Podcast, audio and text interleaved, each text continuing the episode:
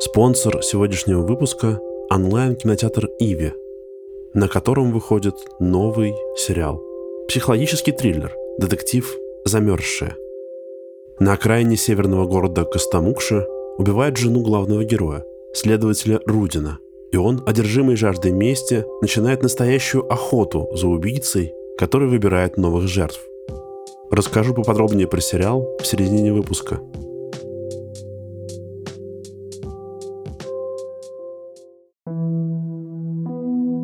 Грибы – загадочные и древние существа. Их основные группы сложились больше, чем 800 миллионов лет назад. И сегодня их видов очень много, как видов насекомых – несколько миллионов. При этом, как живые организмы, грибы обладают признаками как растений, так и животных. И некоторые ученые склоняются к тому, что они ближе к животным. Есть версия, что у грибов и животных когда-то был общий предок, но потом произошло разделение.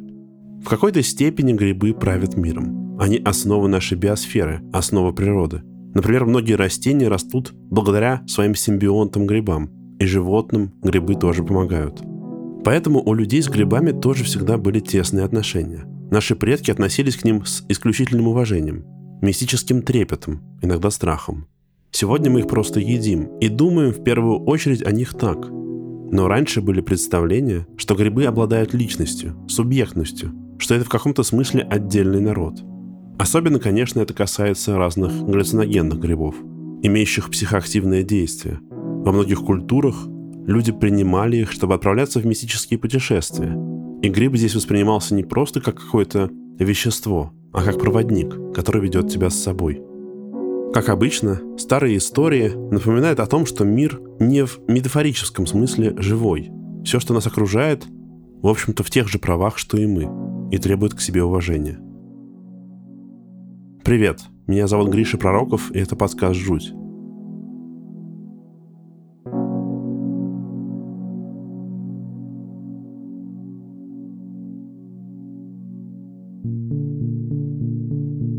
На Чукотке, в низовьях реки Пиктимель, в районе горного массива Кайныней, можно найти скалы, на которые нанесены рисунки.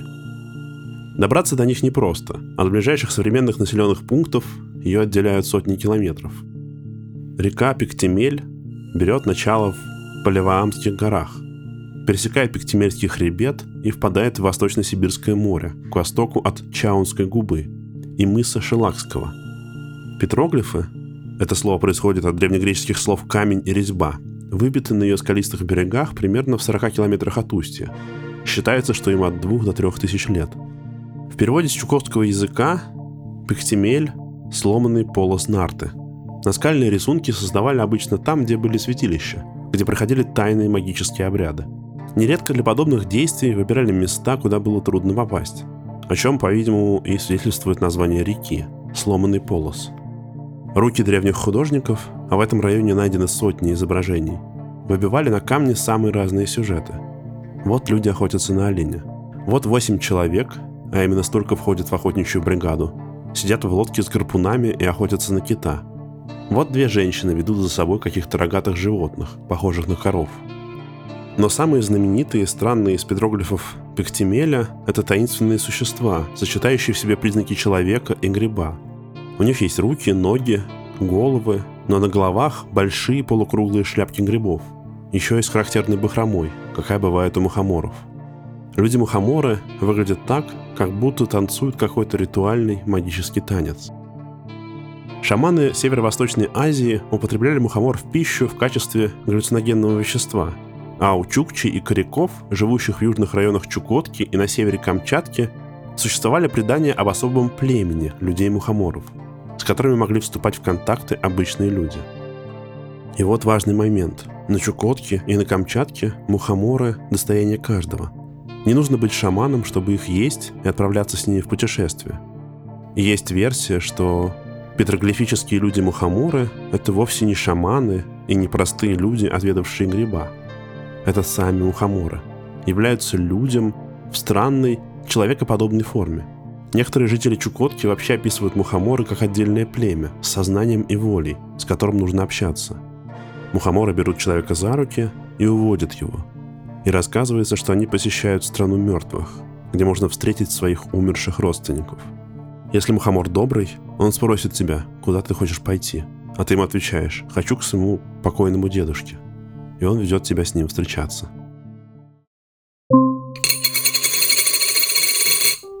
Если вы слушаете подкаст «Жуть», вы наверняка любите пугающие, закрученные и интригующие детективные истории. Сериал «Замерзшие» именно такой.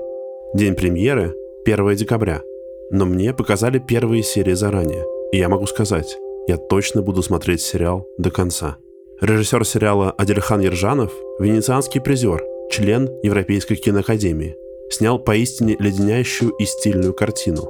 «Замерзшие» – очень атмосферный сериал, который держит внимание зрителя и интригу до самого конца. «Замерзшие» — это сериал высказывания, который заставит каждого задаться вопросом, а сколько холода в моем сердце? И можно ли оправдать месть? Или же месть — это путь разрушения? В общем, переходите по ссылке в описании, включайте «Замерзших» 1 декабря и смотрите все серии сразу в подписке Easy Ivy всего за 99 рублей в месяц.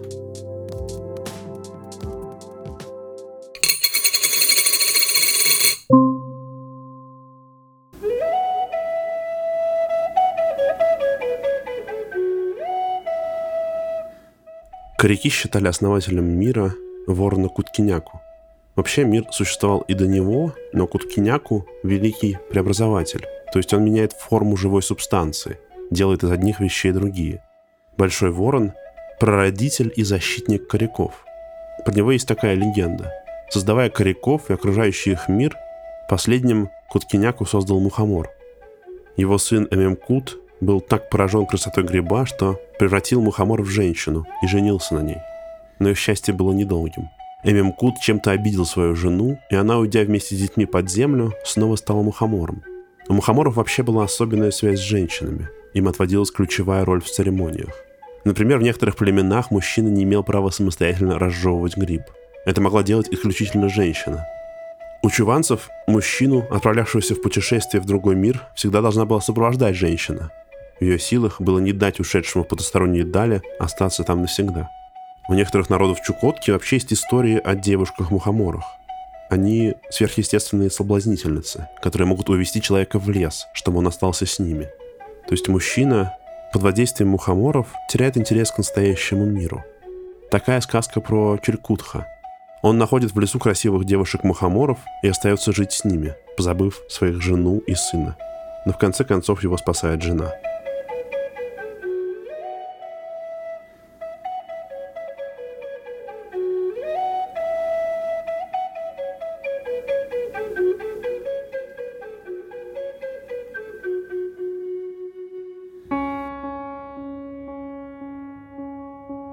Западной Сибири мухоморы часто использовали в лечении. Вот, например, как мухоморы использовали хантыйские исылдаку, лекари. Пациента погружали в длительный сон, используя сложное снадобье. В двух сосудах с теплой водой размачивалась сухая пленка мухомора и сам гриб без пленки.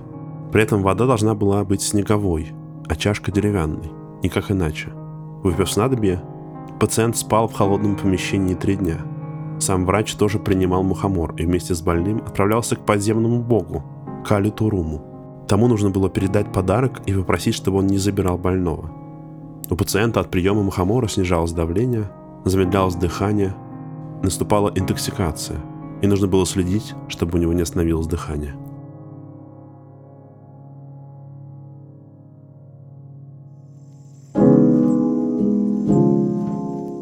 Чуванцы народ на Чукотке. Их название происходит от юкагирского слова «чаунджи» – приморские береговые жители. Этнографы записали историю про столкновение современной, индустриальной, даже государственной реальности с тем самым мышлением, о котором я говорил. Мышление, которое одухотворяет весь мир. Еще в советские времена в одном чуванском поселении в тундре жил шаман – Отношение к шаманам было сложное. С одной стороны, их традиционно уважали, и они были носителями тайных знаний и умений. С другой, советская пропаганда долгие годы вбивала людям в головы, что шаманизм – это пережиток прошлого, что-то дикое, нецивилизованное. Этот шаман съел мухомор, чтобы отправиться в мир мертвых, и предупредил, что вернется через 9 дней. Путешествие к умершим родственникам было долгое. Вернется, в смысле придет в себя, физически его тело оставалось на месте. Поскольку это было уже советское время, произошло немыслимое. Часть жителей поселка вызвали милицию и пожаловались, что к ним пришел шаман и занимается своим делом, шаманит. Советские милиционеры нашли его тело и решили, что он умер. Тело шамана было холодное, пульс не прощупывался. Но у него была семья. И вот его брат попытался объяснить милиции, что он не умер, что его душа отправилась в путешествие в иной мир и вернется через 9 дней. Как я описывал, от мухоморов многие процессы в теле замедляются. Пульс, давление, дыхание. Может показаться, что с человеком что-то не то. Милиционеры повели себя как милиционеры. Они потребовали похоронить шамана, как мертвого. Мол, мухоморы, шаманизм, мир мертвых, что за ерунда. Этот человек просто умер. Немыслимое продолжилось. Бубен, невероятно важный объект, сожгли, а тело шамана закопали. На девятый день поднялся страшный ветер. Падали иранги, падали деревья, по реке пошли волны, начали выть собаки. Жители поселения решили, что это вернулась душа шамана. Его брат с сестрой побежали на могилу, откопали его, но его тело было перевернуто, поэтому он задохнулся. Они перезахоронили его по чуванским обрядам. Конец этой истории однозначно говорит, что советское государство в лице советской милиции столкнулось с чем-то, что оно не понимало, и нарушило какой-то правильный ход вещей. На следующий год никакого поселка уже не осталось. Его целиком затопило.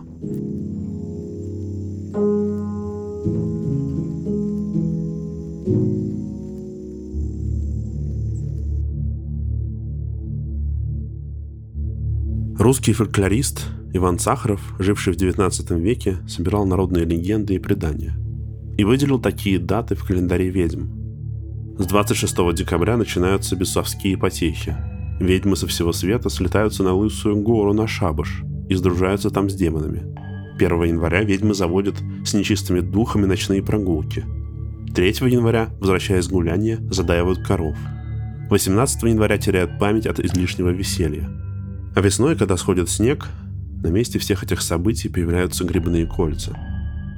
Может, вы видели такие в лесу? Это когда грибы растут аккуратным кругом. В народе их называют ведьмины кольца, ведьмины круги, чертовы круги и так далее. Сегодня мы знаем, что в плодородных почвах подземные части грибов разрастаются лучисто. Более старая центральная часть со временем отмирает, а поэтому, когда на молодой части грибницы вырастают плоды, то они нередко образуют форму круга – но менее жутким и загадочным вид этих колец от этого объяснения не становится. Поверий о грибных кольцах много. И что действительно это место, где ведьмы проводят шабаш, и что заходить внутрь них нельзя, иначе волшебным образом там застрянешь и не сможешь выйти. Или это просто отметка, где именно леший при помощи колдовства спрятал человека. Человек уходит в лес и не возвращается. Деревенские люди ищут его днями и ночами, а когда поиски заброшены, он приходит домой – только ему кажется, что он всего пару часов плутал в грибном кольце, а на самом деле неделю.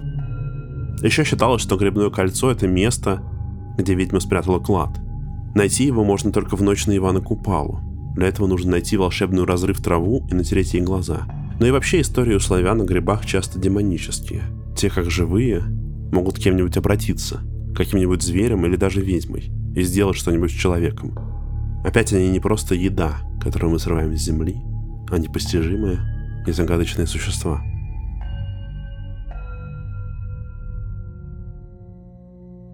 Парадоксальным образом кажется, что сегодня мы не воспринимаем природу живой. Современный подход к ней как будто утилитарный. Наша планета, Земля — это в первую очередь ресурсы, благодаря которым мы живем. Энергия, пища, материалы для разных товаров. Мы не воспринимаем окружающие нас организмы особенно те, которые нам через нашу антропоцентричную призму не кажутся разумными, как равноправных соседей по планете. Традиционная история про грибы — это по большей части истории как раз про равноправных соседей. Про существ со своей волей и интеллектом.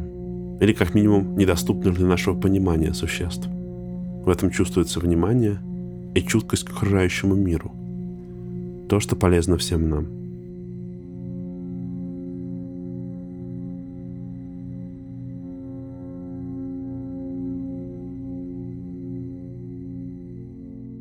Спасибо, что послушали. Меня зовут Гриша Пророков. Этот подкаст называется «Жуть». Если вы слушаете подкаст в приложении, где можно ставить оценки, например, Apple, я буду благодарен, если вы поставите оценку и напишите отзыв. Я их читаю, комментарии ВКонтакте тоже читаю. Если вам хочется помочь тому, что я делаю, можете это сделать при помощи Boosty или Patreon. Для этого заходите на ссылки, которые оставлю в описании. Я публикую небольшую подборку дополнительных материалов, в основном текстов, иногда фото и видео к выпускам жути.